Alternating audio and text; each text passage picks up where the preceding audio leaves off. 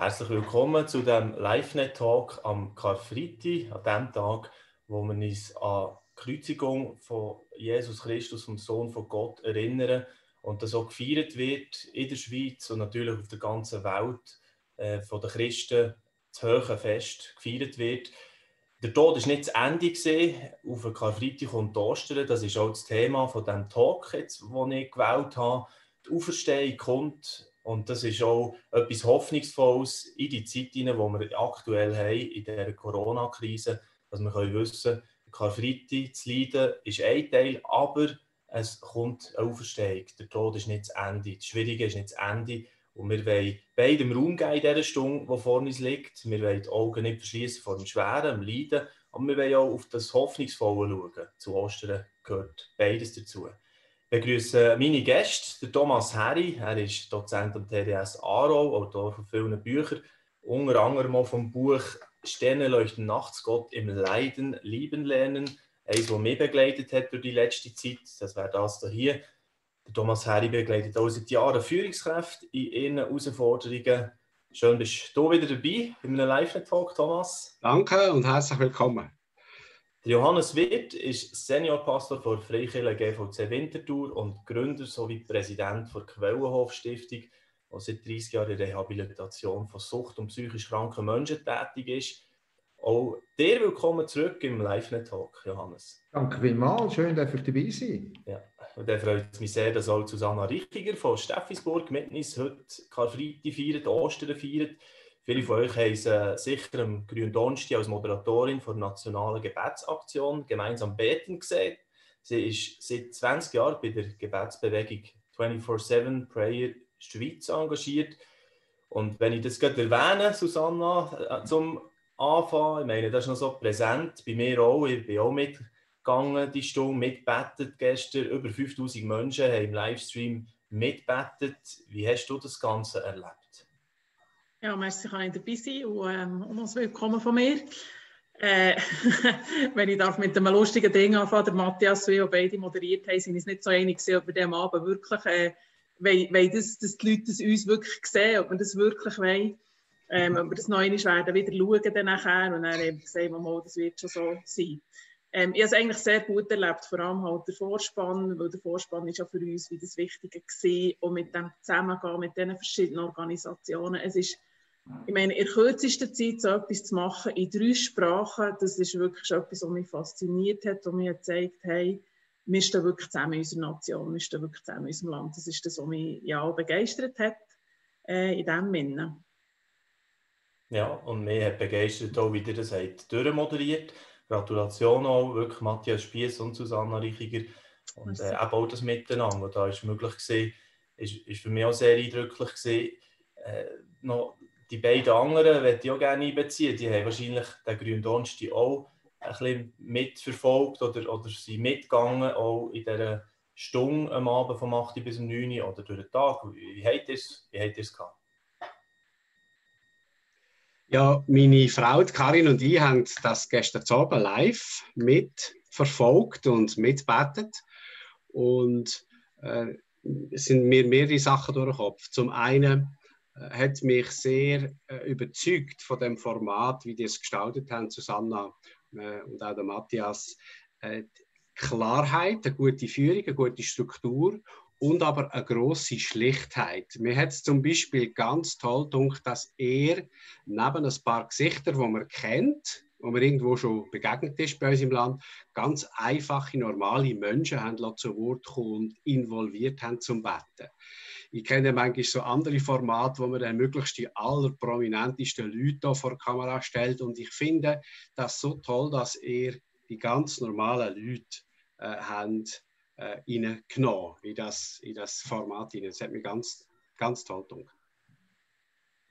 Ja, ich habe es anders gemacht. Ich bin nicht online. Gewesen. Ich bin mit einer Frau auf die Terrasse raus, im fünften Stock, und habe Kerzen rausgestellt natürlich äh, gewundert gewesen, wie viele Kerzen ich gesehen Und da bin ich ein bisschen ernüchtert gewesen, ganz ehrlich. Und äh, müssen beten für unsere Nachbarschaft. Es sind sehr viele Wohnungen, die ich im Blick habe. Und ich habe eine, eventuell noch zweite Kerze gesehen.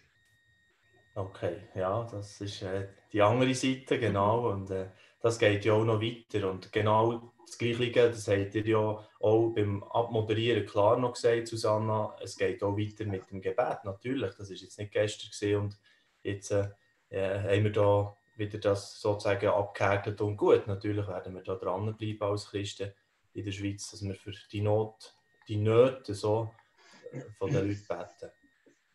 Ich werde jetzt zu unserem heutigen Schwerpunkt kommen, eben der Karfreitag, die Ostern. Und da gehört sicher das Schwere, das Leiden, das im Moment sowieso Thema ist in unserer Krise, sehr dazu. Mir hat einmal der Satz sehr geprägt, wo vor 15 Jahren mir ein Gemeindepräsident im Entlebuch ins Mikrofon gesagt hat, dann bin ich noch beim Lokalradio gewesen. Er hat gesagt, nachdem sie ein schlimmes Familiendrama in ihrem Dorf ein Bauer hat vier Menschen getötet und am Schluss auch sich selber. Sechs Kinder sind vollweise geworden. Eine riesige Tragödie in diesem kleinen Bauerdorf. Und er hat gesagt, wir haben jetzt Menge Karfreitag und planen auf einen Ostern, auf, auf den Moment, wo es wieder Licht gibt in dem Ganzen.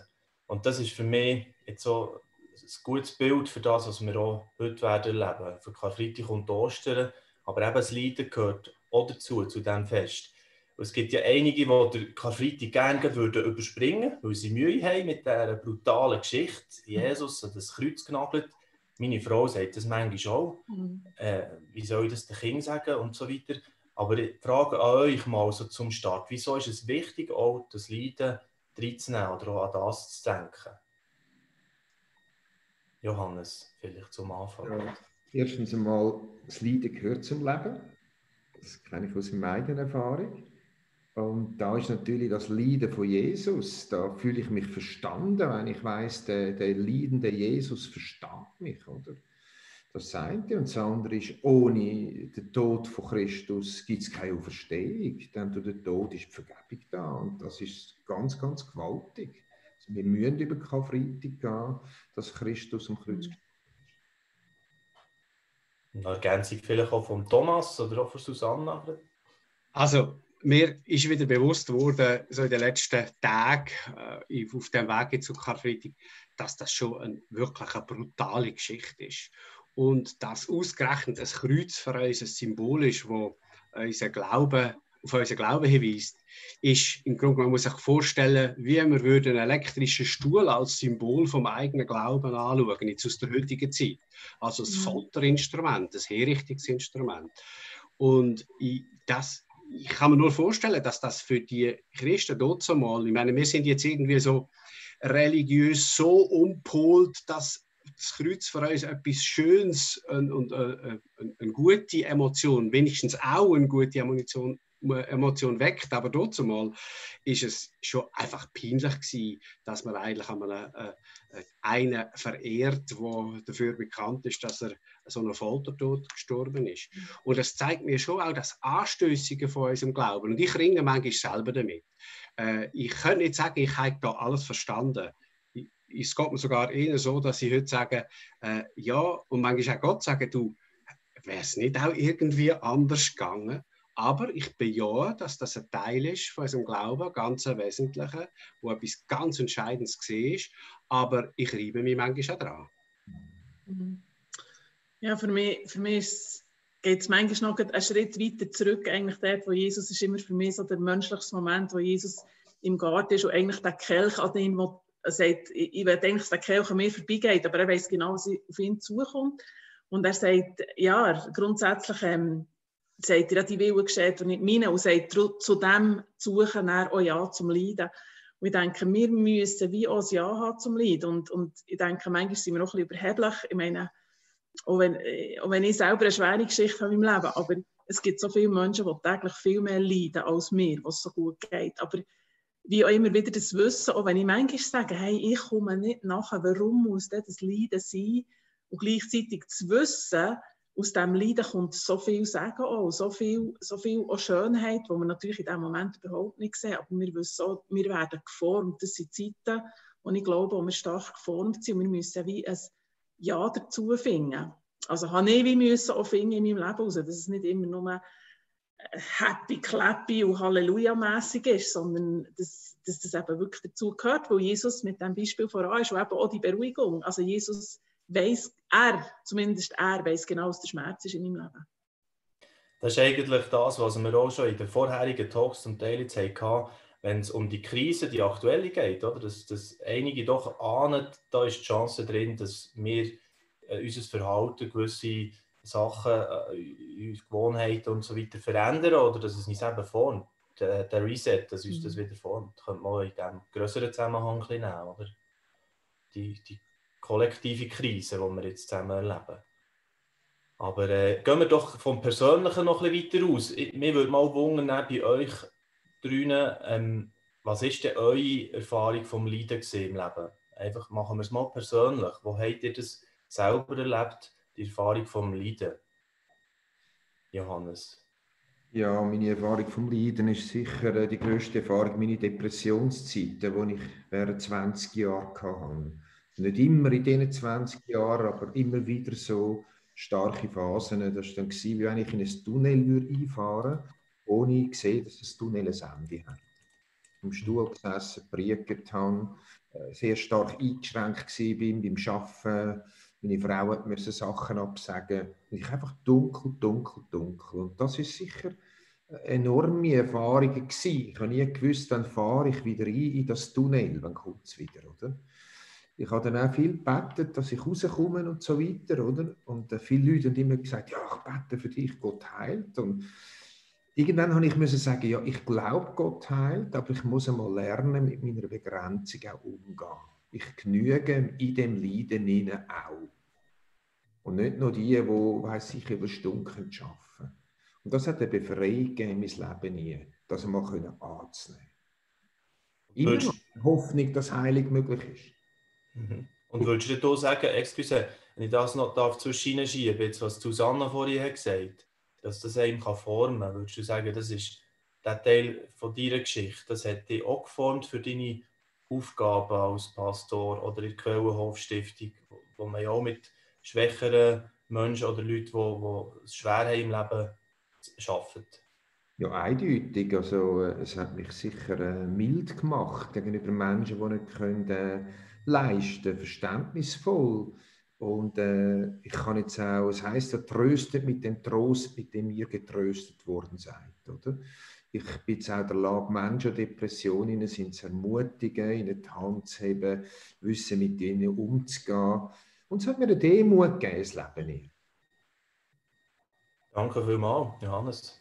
Thomas? Und gleichzeitig würde ich sagen, dass das nicht automatisch so ist, dass das Leiden uns zum Guten formt. Äh, sondern es gibt auch Menschen, die durchs Leiden bitter geworden sind. Mhm. Oder die im Leiden in, äh, die Hoffnung ganz verloren haben. Also es gibt nicht einen Automatismus, äh, aber es gibt die Hoffnung und es gibt die Zuversicht, dass Leiden äh, beziehungsweise nicht das Leiden formt uns. Ich glaube nicht, dass das Leiden uns zum Guten formt, denn äh, Leiden ist nicht die Idee von Gott, aber dass Gott trotzdem Leiden äh, uns etwas tut, wo dem Leiden zum Trotz eine Qualität ermöglicht in unserem Leben, die vielleicht sonst nicht, nicht möglich wäre. Mhm. Es ist eine Art wie ein trotziges Ja von Gott, du hast nicht das letzte Wort, also zu dem Leiden und zu dem Bösen. Und er erweist sich darin als eben der Herr und als auch ein Stück weit der Sieger über alle Umstände in unserem Leben, dass manchmal genau das Gegenteil von dem passiert, was eigentlich das Leiden oder das Böse beabsichtigt in unserem Leben. Du schreibst ja in dem Buch, das ich vorher schon mal erwähnt habe, Sterne leuchten nachts, eben auch davon, dass, dass wie Alltagshelden sind Menschen, die, die eben geschafft haben, äh, beim Unerklärlichen und beim Leiden trotzdem, äh, dass, dass es eben nicht bitter, sondern äh, zum Positiven äh, verändert hat. Was ja. sind die Eigenschaften, die du würdest sagen, die helfen vielleicht auch, dass man, dass man eher auf diese Seite geht und nicht auf die andere? Ja, es gibt vielleicht nicht einfach nur eine Formel, aber ich habe vor allem auch im Begleiten von Menschen, die ganz starkes Leid erfahren haben. Also wirklich, ich meine, ich habe ein paar schwierige Lebenserfahrungen gemacht, aber es, ich kenne ein paar Leute, die so sehr, wie soll ich sagen, dass an den Rand von der Existenz drückt sind worden, vielfach noch junge Leute auch. Und ich habe einfach auch beobachtet in der Gemeinde, was, was machen die Leute, beziehungsweise wie finden die jetzt die Kurve? Und es gibt so ein paar, ein paar Stichworte, die mir aufgefallen sind. Zum einen habe ich es immer sehr hilfreich empfunden und sehe selber auch die Leute, wenn die ganz ehrlich sind. Also wenn sie es nicht beschönigt haben. Nicht mit irgendwelchen frommen Floskeln das Offensichtliche weg äh, diskutiert oder weggeredet haben, sondern ganz ehrlich gesagt haben, zum Beispiel gesagt haben, heute geht es mir absolut, ich sage nicht so ein Wort, das dann möglicherweise kommt, aber einfach elend schlecht und ich verstehe es nicht und ich mag nicht mehr. Also ganz ehrlich, so wie die Psalmen reden. Das ist so ein Punkt. Und ein anderer äh, ganz entscheidender Punkt ist, glaube ich, auch, sind die Menschen und in der Gemeinschaft, sind sie aufgehoben in der Gemeinschaft und mit Menschen, die weise mit dem Leid umgehen, was eben auch wieder nicht irgendwie wegdiskutieren oder beschönigen oder Gott meint es schon gut und der, alles dient zum Besten. Gut gemeint, aber sehr hilflos und nicht hilfreich. Samuel Pfeiffer hat mal gesagt, die Vernunft kann nicht trösten. Wir versuchen aber immer mit so vernünftigen Satz und Beruhigung dann so Leute zu begleiten. Die größte Hilfe so Leute sind Leute, die es aushalten, wo auch, so wie sie jetzt gerade sind, wo das aushalten. Also Gemeinschaft, glaube ich, spielt ganz eine große Rolle, dass sie sich nicht zurückziehen. Ein normaler Reflex in so Momenten wäre auch eine Umarmung, oder? Das könnte auch etwas sein, was ging. Jetzt in Corona-Zeiten mit Social Distancing ein bisschen schwieriger außer der Familie, oder? In der ganz Nähe. Aber das, das äh, würde auch als Bild wahrscheinlich für haben, oder? In die Richtung. Ja, durchaus, durchaus. Hm. Ich, ich habe allerdings auch gelernt, die Leute immer zu fragen, was hilft dir jetzt? Ich dich umarmen? Hilft dir das? Oder äh, es gibt ja die Leute, die so Ideen haben, wie man so Leuten helfen die Wäsche abnehmen oder irgendwie etwas zu lieb tun. Und das ist immer gut gemeint und das ist super. Aber es ist wichtig, dass ich weiß, nicht das, was ich jetzt ganz toll würde finden, äh, ist das, was mein Gegenüber als jetzt echter Trost oder Hilfe und Unterstützung erlebt. Ich muss also ein bisschen nachfragen. Äh, und vielleicht ist es etwas, was mich absolut überrascht. Hm und gar nicht etwas, was mich so sehr würde trösten. Aber die Person, sie weiß, was ihr jetzt hilft. Die muss also nachfragen. Nicht das aufzwingen, was man selber als erster Impuls hat. Ja, ja, ja, man geht natürlich vom eigenen aus und hat das Gefühl, was einen beglückt, beglückt andere auch. Genau. Susanna, wie ist das bei dir? Umgehen mit dem Leiden, oder das, was du jetzt schon gehört hast, vielleicht von Ihnen beiden, oder auch aus deinem eigenen äh, Erfahrungsschatz, vielleicht für da noch etwas zu erfahren? Ja, ich, ich habe ich eigentlich alles nur unterschreiben, jetzt gerade angefangen mit dem letzten. Ähm, ich hatte vorher vor mir eine Krebsgeschichte gehabt, wobei der Krebs für mich nebensächlich war, sondern mehr Komplikationen, die ich hatte, äh, weil der Darm gegründet hat und ich eine Sepsis bekommen und so weiter. Ähm, aber wie, was mir dann am meisten geholfen hat, zum Beispiel sind Ärzte, die geschwiegen haben, weil sie, nicht, weil sie mir gar keine neuen Nachrichten haben können, auch immer wieder so erschlagen waren, weil ich keine guten Nachrichten bekommen das hat mir gut, aber das ist für mich das Empathische, das, das, das Stehen. Oder auch Menschen, die eben nicht wie eine Floskel haben gegeben, sondern einfach sprachlos waren über dem Leiden, das ich jetzt muss durchgehen muss. Das hat mir wie gut getan, weil ich gemerkt das hat wie bestätigt, dass ich nicht eine Antwort habe auf das, wo ich jetzt durchgehe. Gut, ich muss sagen, ich war so äh, sediert gewesen, lang, dass ich auch viele Sachen erst eigentlich im Nachhinein realisiert habe. Aber, aber was ich ganz sicher kann schreiben, wenn man in einer Gemeinschaft ist, dass ich, bin, ich bin sieben Tage auf der Intensivstation war und vier Tage hat man nicht gewusst, ob ich durchkomme. Und mir hat mal die Intensivärztin gesagt, etwas vom Wichtigsten, was sie bei mir beobachtet hat, ich habe gute Gemeinschaft, gehabt, gute Unterstützung. Und das, das hat, mich, hat mich beeindruckt, dass sie das selber gemerkt haben. Sie haben gesagt, das, das hilft so viel, weil die helfen eben auch tragen. Und das ist etwas, wo mir, ja, wo mir, wo mir sicher nachgegangen ist. Ähm, und für mich auch, ich meine, die Leidenszeit, ich bin, ähm, ich bin sehr ein fröhlicher Mensch. Äh, die Leute, die mir durchs Leben gehen, ich lache sehr gerne und so. Ich war nie im Spital gewesen, bis eben vor, äh, vor zehn Jahren gewesen, ähm, und er so eine schwere Geschichte, oder? Und, und das haben die Leute um mich um nicht begriffen. Ähm, ich has, mein Leben hat sich in fünf Sekunden verändert, das ist so schnell gegangen. Ähm, ich habe da nicht nachher aber wie eben er oder das habe ich etwas gelernt, jetzt so mit so Menschen umzugehen, ich ganz anders nachempfinden. Auch die Leute, die durch eine, durch eine Krankheit gehen, oder Leute, die, die nach dem Tod sind. Oder und für mich ist natürlich in dem Sinn hilfreich, den Glauben zu haben. Ich, habe, ich bin mit einer Botschaft aus meinem Herz rausgekommen. Das, ich, habe mal, ich habe mich viel gefragt, warum habe ich überlebt und Freunde von mir nicht. Für mich hätte es auch die andere Seite können kippen Und ein Kollege, ein guter Freund von mir, hat mal gesagt, vielleicht bist du nur wegen dieser Botschaft einfach immer gesagt, etwas, was mich durchgetragen hat, meine Beziehung zu Jesus, habe ich gefestigt schon vorher. Und ich habe genau auch gewusst, ich muss nichts leisten. Ich bin manchmal im, im Bett gelegen und habe gesagt, Jesus, ich habe dich gerne, aber ich mache einfach nicht mehr. Hm. Und das war für mich wie das Ängste. Gewesen. Ich habe, habe wie schon gelernt, dass das darf. Und das hat mir so geholfen. Ich habe nicht müssen hadern damit, jetzt muss ich dieses und jenes und eins machen. Sondern wie, das ist für mich wie der Ausdruck, einfach in dieser Geborgenheit. Und das ist sicher eine, eine riesige Hilfestellung. Und das andere, was ich auch gelernt habe, Leiden kann man nicht vergleichen. Mhm. Mein Leiden ist so, wie ich es erlebt habe. Jemand anderes wird es ganz anders erleben. Und ich habe auch gelernt, weil manchmal, wenn ich Leiden verglichen habe, in dem Sinne noch verurteilt, das sollte jetzt viel stärker sein. Und das ist nicht so schlimm. Und ich habe dort auch gemerkt, hey, wir, wir sind individuelle Menschen, wir erleben das ganz anders und das ist gut. Und dort darauf einzugehen, auf wie es der andere erlebt, das ist für mich auch noch so ein Erlebnis daraus. Also, was mich verändert hat, wie ich denke, wenn jemand leidet. Was man ja viel gehört an den Predigten, das wird sicher auch vielen Orten jetzt an den Karfreitagspredigten kommen, dass eben der Jesus so nah ist durch das, dass er selber gelitten hat, oder durch etwas durchgegangen ist, äh, so schweres. Ähm, ist das für dich dann auch ein Teil von dem, dass, dass er näher kommt durch das, dass man weiß, hey, er ist selber durch den Schmerz durchgegangen? Also sein Schmerz, ja. andere ja, ich glaube, das ist das, was ich, was ich gewusst habe. Das ist das, was, was wie tief für mir verwurzelt ist.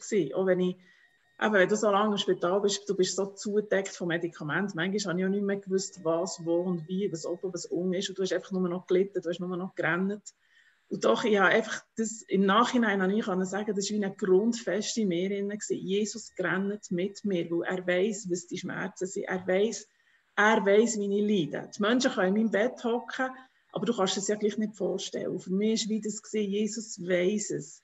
Aber das ist wie ein, ein tiefer Grundwert. Ich hätte das nicht einfach so können sagen, jetzt ist mir das, aber das, ich glaube, das ist wie ein tiefer Grundwert in, in meinem Leben gesehen, wo mich schlussendlich auch dadurch durchgetragen hat. Und ich kann auch ganz ehrlich sagen, ähm, ich habe gelernt, eben so, ähm, dass ich hätte doch sterben können. Und es wäre, manchmal, muss ich ehrlich sagen, wenn ich so offen und ehrlich darf sein, es wäre einfacher gewesen, als durch das Leiden durchzugehen. Weil ich weiss, wann ich hergehe, das ist meine Ewigkeitsperspektive. Und manchmal wäre es mir viel einfacher gewesen, ohne jetzt da irgendwie etwas zu beschwören. Aber das ist einfach, das ist eben auch ein echter Gedanke gewesen, so wie der Thomas vorhin gesagt hat, einfach das Echtsein, das Ehrlichsein, und man kann sagen, hey, manchmal wäre das wirklich viel einfacher gewesen. Und das finde ich auch, das ist, das ist etwas, wo, wo, wo tief mit dem, mit eben, wo, wo Jesus ausgedrückt hat. Er hat den mhm. Kelch nicht wollen, oder? Also, mhm. und, und das, äh, ich glaube, das ist schon etwas, was bei mir tief ist, ja. Also was mir da jetzt äh, wieder so äh, bewusst wird, aus, aus dem Buch, wo Thomas, das du geschrieben hast, Sterne leuchten nachts, ich zitiere halt zwischen jetzt aus dem auch, dort sagst du ja auch, es geht eben nicht über den Verstand, es ist nicht das Verstehen von, warum passiert mir jetzt das, oder wir wollen manchmal so eine eine klare, logische Erklärung haben, sondern ein mhm. Erkennen, sagst du dort. Oder du, du tust das auch ein bisschen ausführen. Was, kannst du das ein bisschen für unsere Zuschauerinnen und Zuschauer auch noch äh, klar machen? Wie kann man denn eben näher bei Gott bleiben, obwohl man ihn nicht mehr versteht? Ja, ich muss sagen, dass mich das nicht verstehen, auch von vielen Leiden, lang sehr zu schaffen gemacht hat. Denn ich, mir hilft es sehr, wenn ich Sachen kann zuordnen kann. Äh, Sachen zu bewältigen durch Verstehen ist für mich eine grosse Hilfe. Ich bin jetzt nicht so der Typ, der so schnell kann sagen ah, ich muss es nicht verstehen, es kommt schon gut, sondern mir hilft sehr, wenn ich kann, äh, Sachen sehe, wo sie hingehören. Jetzt, wenn es aber ums Leid geht, funktioniert das einfach nicht. Äh, beziehungsweise, äh, wenn es würde funktionieren, wäre wahrscheinlich Gott nicht mehr Gott. Also man könnte es vielleicht so sagen, äh, Gott ist unergründlich äh, und wenn er nicht unergründlich wäre, wäre er nicht Gott. Also der wäre ja etwas, was sich quasi meinem Verstehen unterwirft und klein, so klein macht, dass ich nicht quasi kann, äh, im Griff habe. Und mir hat es dann sehr geholfen zu verstehen, dass die Bibel zum Beispiel in den Sprüchen und der Satz, was heißt, verlass dich nicht auf deinen Verstand, was übrigens nicht heißt, dass der Verstand schlecht ist. Das ist ein Geschenk von Gott. Aber es gibt Situationen, wo der Verstand an eine Grenze kommt. Und dann heißt es in Sprüch 3, äh, verlass dich nicht auf den Verstand, sondern erkenne ihn, der Herr Gott, auf allen deinen Wegen. Und das Wort erkennen im Hebräischen hat eben nicht so sehr damit zu tun, dass es etwas ist, wo man jetzt einfach so kann verstehen kann, sondern es ist etwas, wo bei der, beim hebräischen Mensch, beim Jod, äh, zu einer Beziehung gehört. Erkennen ist ein Beziehungsgeschehen. Man könnte eigentlich auch sagen, hat mit Intimität zu tun. Es hat mit Vertrauen zu tun, mit Anvertrauen, mit Liebe zu tun. Also Gott erkennen hat, hat mit einer Herzensbeziehung zu tun. Es ist nicht einfach eine verkopfte Geschichte. Und mir ist dann aufgefallen, wie oft dass die Bibel genau diese Wendung braucht. Erkenne den Herrn. Äh, oder äh, wir sind von ihm erkannt. Und das meint jetzt weniger ein Laserstrahl, der die geheimsten Winkel durchleuchtet, das kann Gott auch, aber es meint eher die Zuwendung von ihm zu uns. Es ist eine Beziehungsgeschichte. Und das hat mir sehr geholfen bei dieser Leidensgeschichte, zu sagen, ich kann Gott oft nicht verstehen in dem. Und ich reibe mich dran. Aber ich kann trotzdem Gott lieben. Ich kann mit ihm weitergehen. Ich kann ihm vertrauen. Ich kann ihm sagen, du bist der Herr. Und ich vergleiche das gerne mit einer Partnerschaft. Ähm, ich weiß nicht, wie es euch geht, aber Partner, manchmal lebenslang, können einander ja nicht absolut verstehen. Und sie können sich trotzdem lieben. Sie können miteinander eine Beziehung haben. Und ich glaube, das ist ein Abbild von dem, wie es Gott mit uns denkt hat. Könnte es auch sein, wenn es etwas ist, das intim ist, wie du das jetzt schön beschrieben hast, Thomas, dass äh, eigentlich so ein Symbol wie das Abendmahl, wo ja heute ganz sicher auch viel gefeiert wird. Wir werden das äh, auch noch machen in diesem Talk jetzt kurzum, dass das eingesetzt worden ist, für dass wir auch einfacher Gott erkennen können.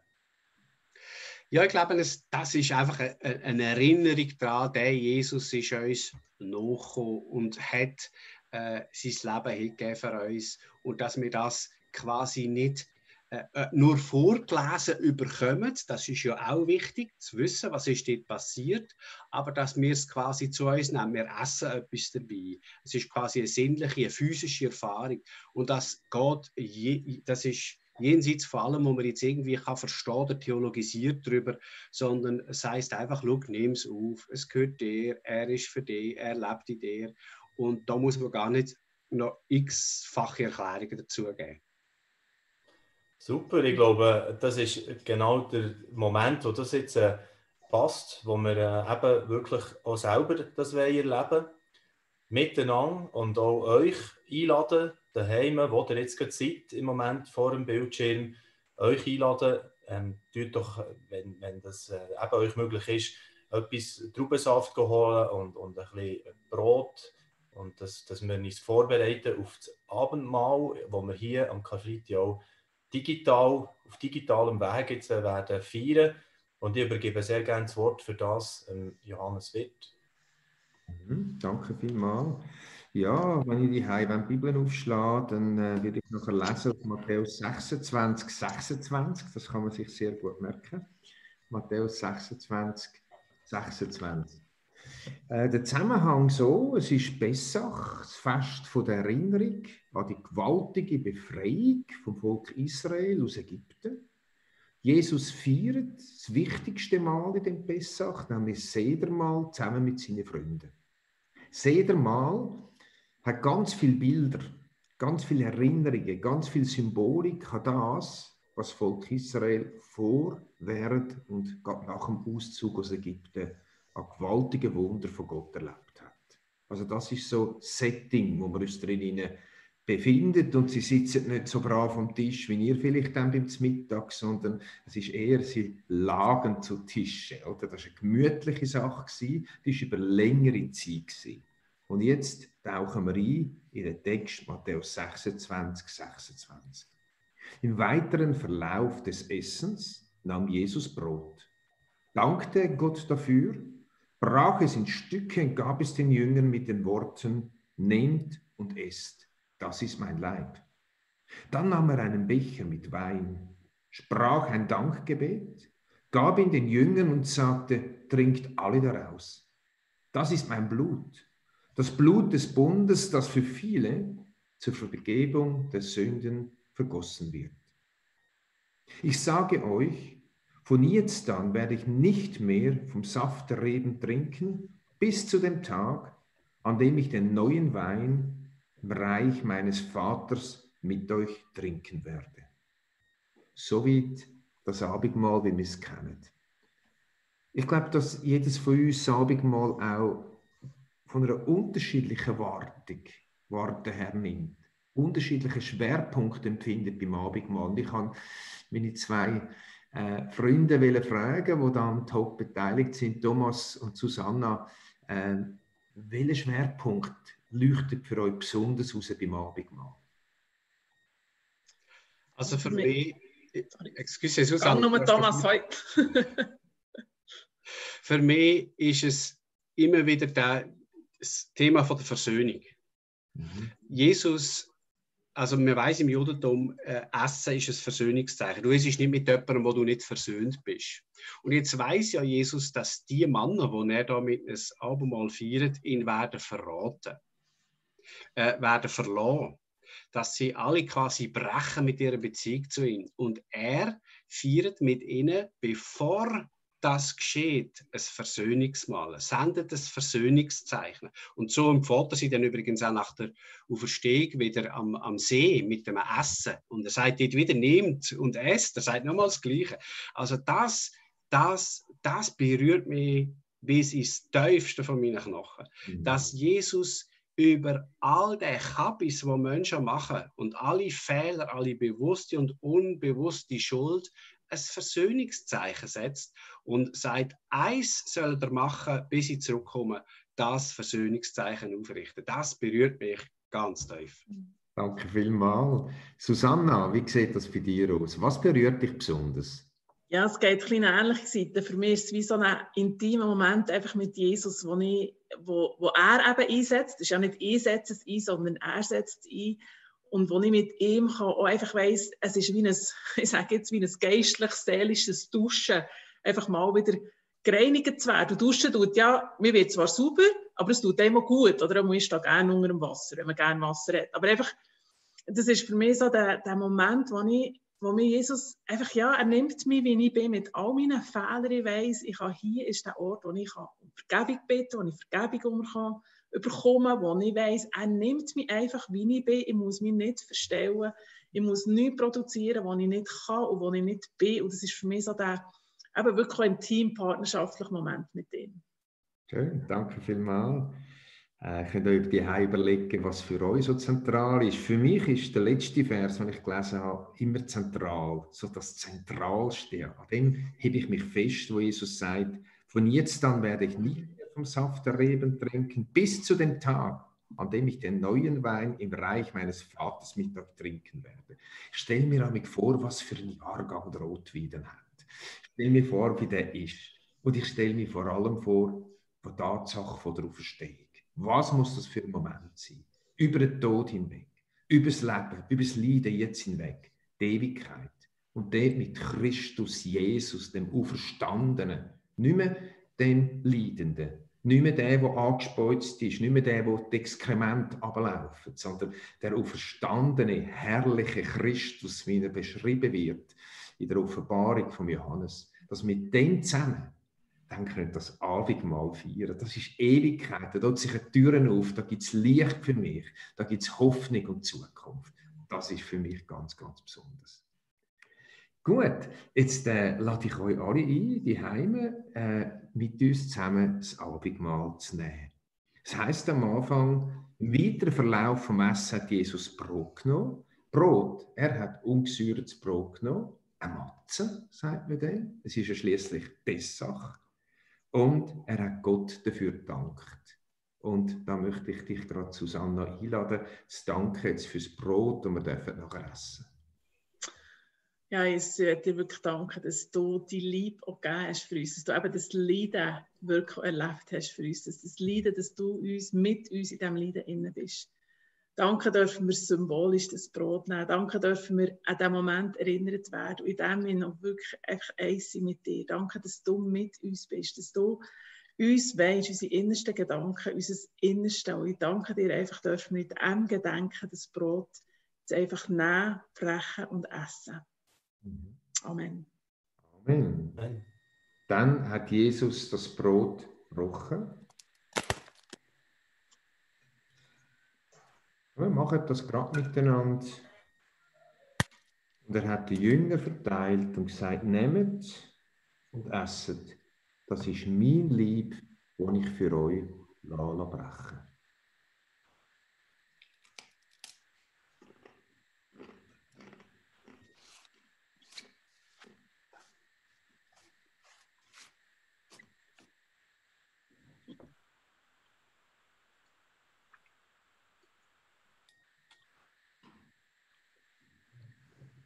Und dann hat Jesus einen Becher genommen mit Wein. Oder hat das Dankgebet über den Wein und über den Becher gesprochen und dann möchte ich dich einladen, Thomas, das zu machen.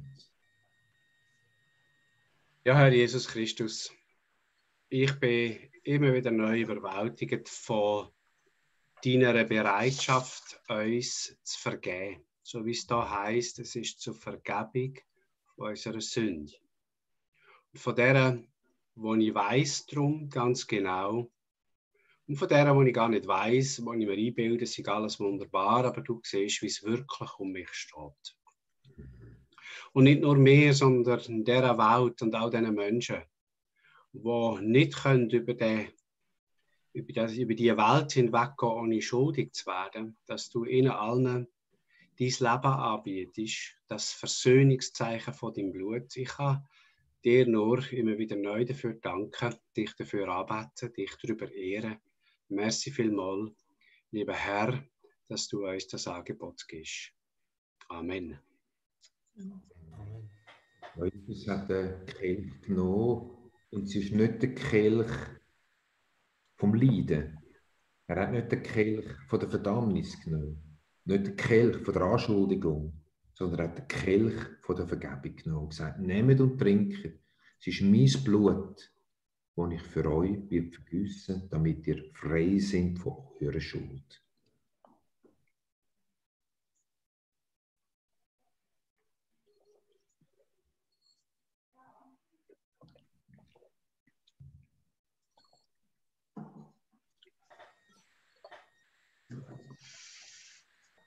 Jesus, ich danke dir, dass wir das feiern dürfen. Zur Erinnerung, aber auch zur Gewissheit. Danke dir, Jesus, dass du mein Freund bist. Und du der Freund von allen unseren Zuschauern willst sein. Nicht exklusiv. Ich danke dir dafür, Jesus. Amen. Ich muss schnell eine Geschichte erzählen.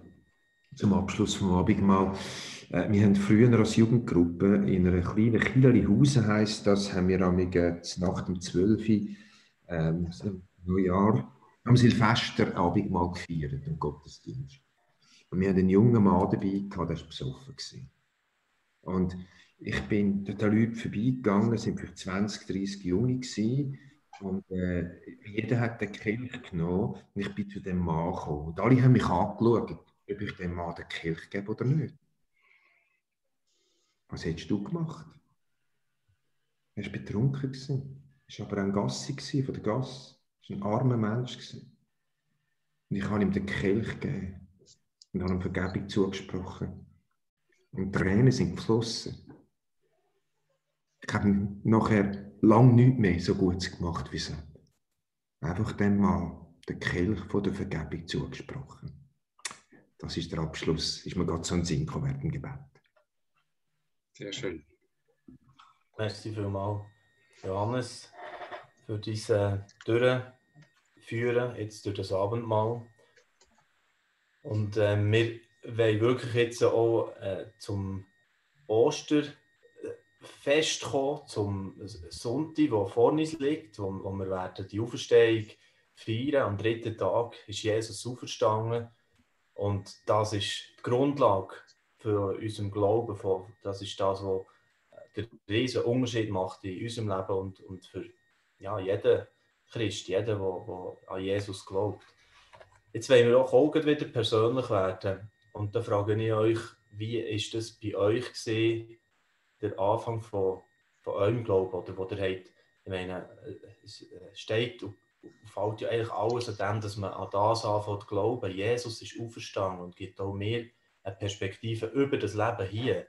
Wann hat das und wie hat das bei euch angefangen? Also bei mir war es das Teenagerjahr. Ähm, das sagt mir das ist das, was am meisten prägt, wenn man in ein Lager geht. Ich bin in ein Steffi-Lager gegangen, legendäre Tramperlager in Südfrankreich mit Elsbeth und Ottmar Stauffer äh, von Steffisburg. Und, ähm, aber ich muss wie, eben, ich habe schon die Werte gehabt. Ähm, ich habe eine Großmutter die mir immer so die alten bekannten frommen Bücher hat gegeben, mit coolen Geschichten drin. Und nachher haben sie auch viele Geschichten erzählt im Tremperlager. Und ich bin nicht eine, ich bin jetzt nicht die Studierte und wo so, ich entscheide mich einfach hier und jetzt und lehre und frage erst nachher. Und so habe ich einfach in diesem Lager, das hat mich einfach fasziniert, der Glaube. Und einfach gesagt, hey, ich will das Abenteuer starten und herausfinden, ob das Abenteuer verhält. Das war so ein bisschen mein, mein Grundsatz, den ich mir dann gesagt habe. Und das Abenteuer verhält eben immer noch. Super, merci vielmals, Susanna. Bei dir, Johannes, wie ist das gesehen? Ich habe zwei Anläufe gebraucht. Ich habe mit 15 bin ich geboren, ein Welschen. Und dann von der Stadtmission ist mir da eingeladen worden, so ein Wochenende auf Playarden heisst das, dann Narzissenfelder. Und dann hat es geheißen, die, die in die Hölle wollen, die können die Hand behalten und die, die wollen, in den Himmel können die Hand heben. Also habe ich die Hand hochgehebt, wer will schon die Hölle, oder? Ähm, das hat aber nicht lange verhebt, weil ich ein Austicket für den Himmel haben. Also hat nicht so viel bedeutet. Es hat nicht mit Nachfolge und der Liebe zu Christus zu tun gehabt. Später dann mit 20,5 wo meine Ehe absolut im Eimer war, wo man katastrophal war, hat mein Brüder jeden Sonntag mich eingeladen für in die Kirche, wo ich heute noch bin. Und irgendwie, ich habe immer eine Ausrede gehabt irgendwann habe ich gedacht, dann gibt die Armszähle mal eine Ruhe, dann gehe ich mal mit. Und an dem Tag, wo ich mit bin, habe ich gemerkt, dass es nur noch eine Hoffnung gibt für mich, das ist Christus Jesus. Und ich habe ihm bewusst mein Leben anvertraut und später meine Frau und wir hatten eine neue Basis gehabt für unsere Ehe, unsere kaputte Ehe. Und Schritt für Schritt haben wir erleben, wie Ostern wird in unserer Ehe. Und jetzt sind wir 44 Jahre geheiratet und haben schöner denn je. Wow, danke vielmals, Johannes. Thomas? Sehr schön. Ja, Johannes, du sagst zwei Anlauf. Ich glaube, es sind bei mir etwa drei, vier gewesen. ähm, in den Jugendjahren hat mich eine Cousine, die in einer Band gespielt hat, in einer christlichen Band, mitgenommen an so eine, äh, in eine Kirchgemeinde, die so zum Glauben eingeladen worden ist, in der Landeskirche, ein Nachbardorf von uns. Und äh, weil niemand sonst von der Familie gerade hat können oder wollen mitgenommen, haben sie halt einfach mich mitgeschleicht. Und am Schluss von dem, äh, von dem Vortrag nimmt mich meine Cousine und geht zum Pfarrer und sagt, da wäre noch einer. Und ich habe keine Ahnung, was, jetzt da genau, was sie da genau vorhat. Und dann hat der Pfarrer mein Leben Jesus gegeben und ich bin dabei und heute würde man vielleicht fast sagen, ja, das grenzt schon an Übergriffigkeit. Aber äh, ich habe gemerkt, da passiert etwas Wichtiges. Ich weiß nicht so genau was, aber ich glaube, da passiert etwas Wichtiges. Und ich habe es versucht ernst zu nehmen und zu sagen, okay, also ich lebe jetzt mit dem Gott und ganz bewusst und nehme ihn ernst und das habe ich aber wieder aus den Augen verloren, muss ich sagen. Und ich habe einige Umwege gemacht und immer wieder aber an so Punkte gekommen, wo ich wieder Eindruck hatte, dass Gott mich wieder fragt, möchtest du mir nachfolgen? Möchtest du mir immer noch nachfolgen oder möchtest du mir ganz neu nachfolgen? Und vielleicht meine tiefste Erfahrung habe ich gemacht schon seit vielen Jahren. Ich bin dort mal schon in einem in einem sogenannten vollzeitlichen Dienst für Gott in einer christlichen Organisation tätig. Und dann bin ich total an die Grenze gekommen, in eine Erschöpfung hineingelaufen, hat am liebsten wollen sterben. Und dort hat Gott mir vielleicht das erste Mal in meinem Leben so ein bisschen gezeigt, wie es in meinem Herz aussieht und dass es dort nicht gut aussieht. Und ich glaube, dort habe ich die Gnade angefangen verstehen. Ich würde fast sagen, das ist vielleicht sogar ganz der entscheidende Moment überhaupt gewesen, zu merken, dass, äh, wie unmöglich ich eigentlich bin und dass Jesus das schon lang weiß, dass ihn das nicht sonderlich beeindruckt und dass er genauso willig ist, wie wenn ich als Jugendlicher äh, da schon einen Anfang gemacht habe, mit mir weiterzugehen. Und das war für mich ganz ein wichtiger Neuanfang, wo mir, ja, der ist mir dann ganz existenziell rein. Also dort ist viel passiert in mir drin. Sehr interessant, das äh, zu hören. Ich meine, da kann man immer wieder äh, nicht genug bekommen, wenn man Leute fragt, wie ist das denn bei dir gewesen? Also, und man tut sich ja auch selber mhm. vielleicht gerade an diesen besonderen Tagen, Ostern, daran erinnern, wie ist das bei mir gewesen, auch für, für einen selber. Ich meine, das kann ich auch euch daheim empfehlen. Ich denke gerne noch wieder daran zurück, an die paar Begegnungen, die so entscheidend waren in meinen jungen Jahren. Und in der Jungschar, zuerst bin ich noch ein bisschen zynisch gesehen und dachte, ja, also die nehmen das ja alles ein bisschen gar genau mit dieser Bibel. Und, und äh, dann ist aber eine Krise in mein Leben gekommen und, und meine Karrierepläne, ich so fünf Jahre Karriereplanung gemacht, wenn ich beim, beim Schweizer Fernsehen hätte sein, am liebsten mit so einem Journalistentraum und beim Radio geschafft. Und dann ist die erste Krise gekommen, Trennung bei meinen Eltern, die total alles erschüttert hat. Äh, nie erwartet, dass, dass das so kommen könnte. Schwierige Situation im Job, beim Radio, wo ich dann geschafft habe. Und dann hat mir äh, eigentlich die Begegnung, meine ich zum Beispiel, wo der Marathonläufer, erfolgreich aus unserer Region, hat gesagt, ja, er hat Jesus, der kann auf 42 Kilometer, wenn er da unterwegs ist, sie kann er immer mit ihm reden, das ist der beste Trainer dieser Welt. Und das hat mich angefangen herausfordern. Dann habe ich angefangen, erste scheuche Gebet beten und, und ja, irgendwann dann auch zu dem Jesus gefunden. Und äh, ja, da bin ich mir wieder dankbar. Wie du schon gesagt hast, Susanna, es äh, ist nachher etwas, das trägt seither immer. Also, wie hast du es gesagt, ein Abenteuer, wo, wo immer wieder wo immer noch verhält. Wo immer noch verhält, ja, das, das würde ich umschreiben, total. Ah, super.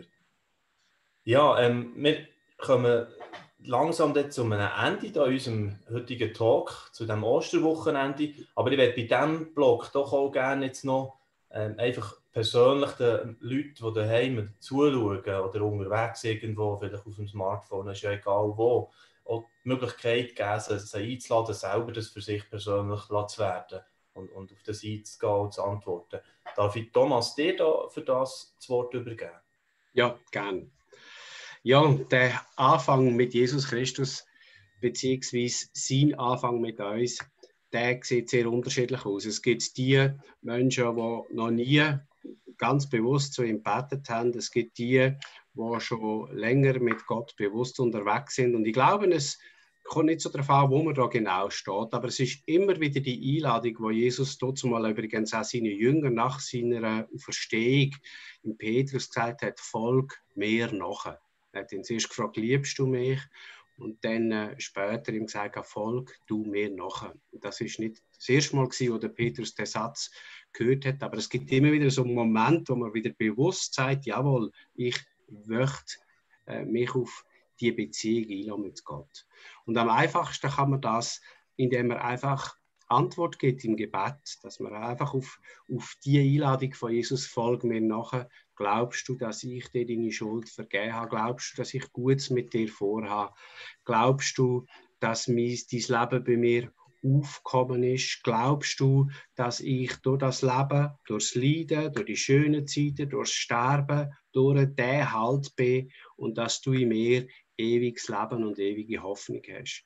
Und vielleicht kann ich nicht alles von dem gerade so auf Anhieb glauben und verstehen, aber ich kann einen ersten Schritt machen. Ich kann meine Hand ausstrecken und sagen, ich möchte dich kennenlernen, ich möchte äh, Schritt für Schritt in das hineinwachsen. Und wenn Sie das möchten, erneut oder zum ersten Mal, dann lade ich Sie ein, dass Sie mit mir zusammen beten. Ich bete für uns, bete ganz persönlich in meinen Worten und Sie können das zu Ihren eigenen Worten machen. Ja, Herr Jesus Christus, du rufst mich, hast mich gerufen und rufst mich immer wieder neu, dir zu vertrauen, deine Hand zu nehmen, sie festzuheben und mit dir bewusster das Leben zu gehen. Und manchmal weiß ich genau, was das heißt, oder meines wenigstens, und manchmal sage und zittere und weiß nicht genau, was bedeutet das jetzt. Aber ich werde dir sagen, Herr Jesus Christus, du rufst, da bin ich. Und ich befehle mein ganzes Leben, meine ganze Geschichte, alles Schöne, alles Schwierige, alles Unklärte, bringe ich mit und gebe es dir. Bring es vor dich, wo du sagst, du seist der Herr und der Schöpfer von meinem Leben und der Erlöser von dieser Welt. Und ich möchte ja, mein Leben dir anvertrauen. Danke, dass ich willkommen bin bei dir. Danke, dass du mir zusprichst, mir zu vergeben, was schiefgelaufen ist und mir einen Neuanfang zu schenken. Ja, das möchte ich und das brauche ich heute und jetzt. Immer wieder neu. Danke viel, viel mal dafür. Bist willkommen in meinem Leben. Erfüll du mich mit dir. Erfüll du mich mit deinem guten Heiligen Geist, dass ich immer mehr verstehe, wer du bist und was es heißt, mit dir zu leben möchte ich loben und dich preisen, dass mhm. du mich hörst und dass du Ja sagst zu mir. Amen. Amen. Amen. Amen. Danke vielmals. Und ich werde jetzt äh, zu dem äh, Oster sagen kommen, Osterwunsch können wir ihm vielleicht auch sagen zum Schluss und euch auch fragen, was ist so euer eure Hoffnung, die ihr mit dieser Ostern verknüpft, vielleicht auch, oder was ihr den Leuten wünscht, oder das vielleicht noch Ausgangs wie, wie segnen in die nächste Zeit hinein. Wir gehen ja noch ein Zeitchen mit der Corona-Situation weiter. Das äh, ist gerade noch verlängert worden. Jetzt in der Schweiz auch diese Woche hat der Bundesrat eine Woche verlängert. Wir werden weiter uns mit dem müssen auseinandersetzen, was sehr unterschiedlich nicht eben der Folge hat in dem Leben von, von den Leuten in der Schweiz und auch sonst außerhalb äh, von, von, unserer Landesgrenze natürlich zum Teil viel stärker. Was sind da eure Gedanken jetzt zu Ostern für die Leute draußen? Ja, ich höre in dieser Krise einen Ruf vom himmlischen Vater. Ein Ruf, zu ihm zu kommen. Und zwar für Menschen, die schon mit ihm unterwegs sind, aber einfach in eine nähere Beziehung. Das Wort in der Bibel heißt, ich will sie in die Wüste führen und da zu ihnen freundlich reden. Viele von uns sind jetzt in der Wüste, mindestens in der äh, Spaßbremse Wüste, aber viele auch persönlich krank, äh, wirtschaftlich und so weiter. Das ist Wüste. Und der Vater im Himmel ruft euch der Wüste zu, ich will in dein Herz reden. Hast Zeit für mich? Jetzt, jetzt ist der Moment. Aber er ruft den Menschen, so wie wir es vorhin gehört haben von Thomas Harry, die noch nicht mit Jesus leben, noch nicht den Vater im Himmel kennen, ruft er zu sich und sagt, hey, in der Wüste, komm zu mir. Das ist so meine Message. Merci vielmals, Johannes. Jetzt weiß ich nicht, wer schon parat ist von den anderen beiden. Susanna vielleicht? Ja, ähm, jetzt so endlich mal Ostern ruhig ist. Oder? Ostern ist ja immer einer der höchsten, grössten Feiertage in, in einer christlichen Nation, aber wir haben unsere Gesetze auch geändert, dass auch die Ostern sehr geschäftig ist geworden. Und jetzt ist es mal wirklich wieder ruhig. Ist mir heute Morgen aufgefallen. Es ist, es ist einfach ruhig, weil eben alles zu ist. Und, mhm. und ich sehe mich eben in dieser Ruhe, dass wir, dass wir die Ruhe zulassen und dass wir in dem Moment wirklich Gott suchen. Dass, dass wir die Ostern, diesen Gedanken nachgehen, was der Ostern wirklich war.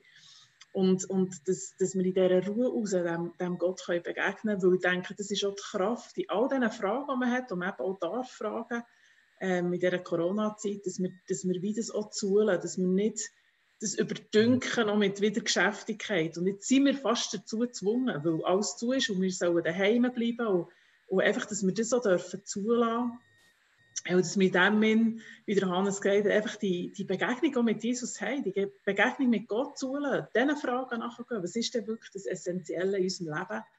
Ähm, und dass wir das, weil das die Fragen werden ausgelöst, da können wir darüber hinweg lügen und niemandem sagen, nein, es betrifft mich nicht, es betrifft jeden. Und wir machen uns Fragen, weil wir sind in unserer Nation noch nie so solange sie leben in so einer Situation und das löst etwas aus, persönlich. Also sonst ist man der ganze kalte Einspruch, weil glaube, das ist niemand von uns. Und darum, ich wünsche mir, dass wir uns das zulassen und dass wir dort reden miteinander und ehrlich sind miteinander und in dem Sinne wirklich einfach Gott können begegnen Merci vielmals, Susanna, für deine Gedanken. Thomas Harry, möchte ich auch noch gerne das Wort geben? Ja, es wird ganz viel abgesagt, ist abgesagt worden, findet nicht statt. Gottesdienste finden nicht statt, aber Ostern findet statt. Egal, was da in der Öffentlichkeit äh, geschieht und was nicht. Das finde ich einfach ein großes, großes Hoffnungszeichen rund um die Welt, um äh, äh, teilen Menschen die große Hoffnung und, und den Glauben an Jesus Christus. Und ich hoffe, dass es uns Mut gibt für die kommende Zeit, mhm. äh, wo wir nicht wissen, wie es noch wird sein und wo wir aber auch schon wissen, dass es für einige ganz existenziell wird, ganz nachgeht. Ich denke auch besonders an die dritte Welt, das beschäftigt mhm. mich so sehr, Afrika. Und, und ich stelle mir vor, was dort kann passieren, wenn es dort richtig zuschlägt. Und es sieht ja äh, schwierig aus. Und die Entwicklung äh, lässt uns an, dass es dort äh, tatsächlich kann, kann zu einer Katastrophe kommen, die nochmal unsere Beweidung betrifft. Und ich hoffe aber, dass Menschen vom Glauben und von der Hoffnung vom Evangelium dort drinnen mit drin stehen und können das Hoffnungszeichen vom Glauben mit in allem Elend aufrichten.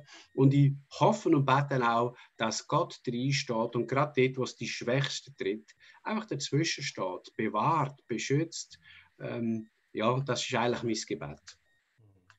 Florian, gibst du mir noch zwei Minuten?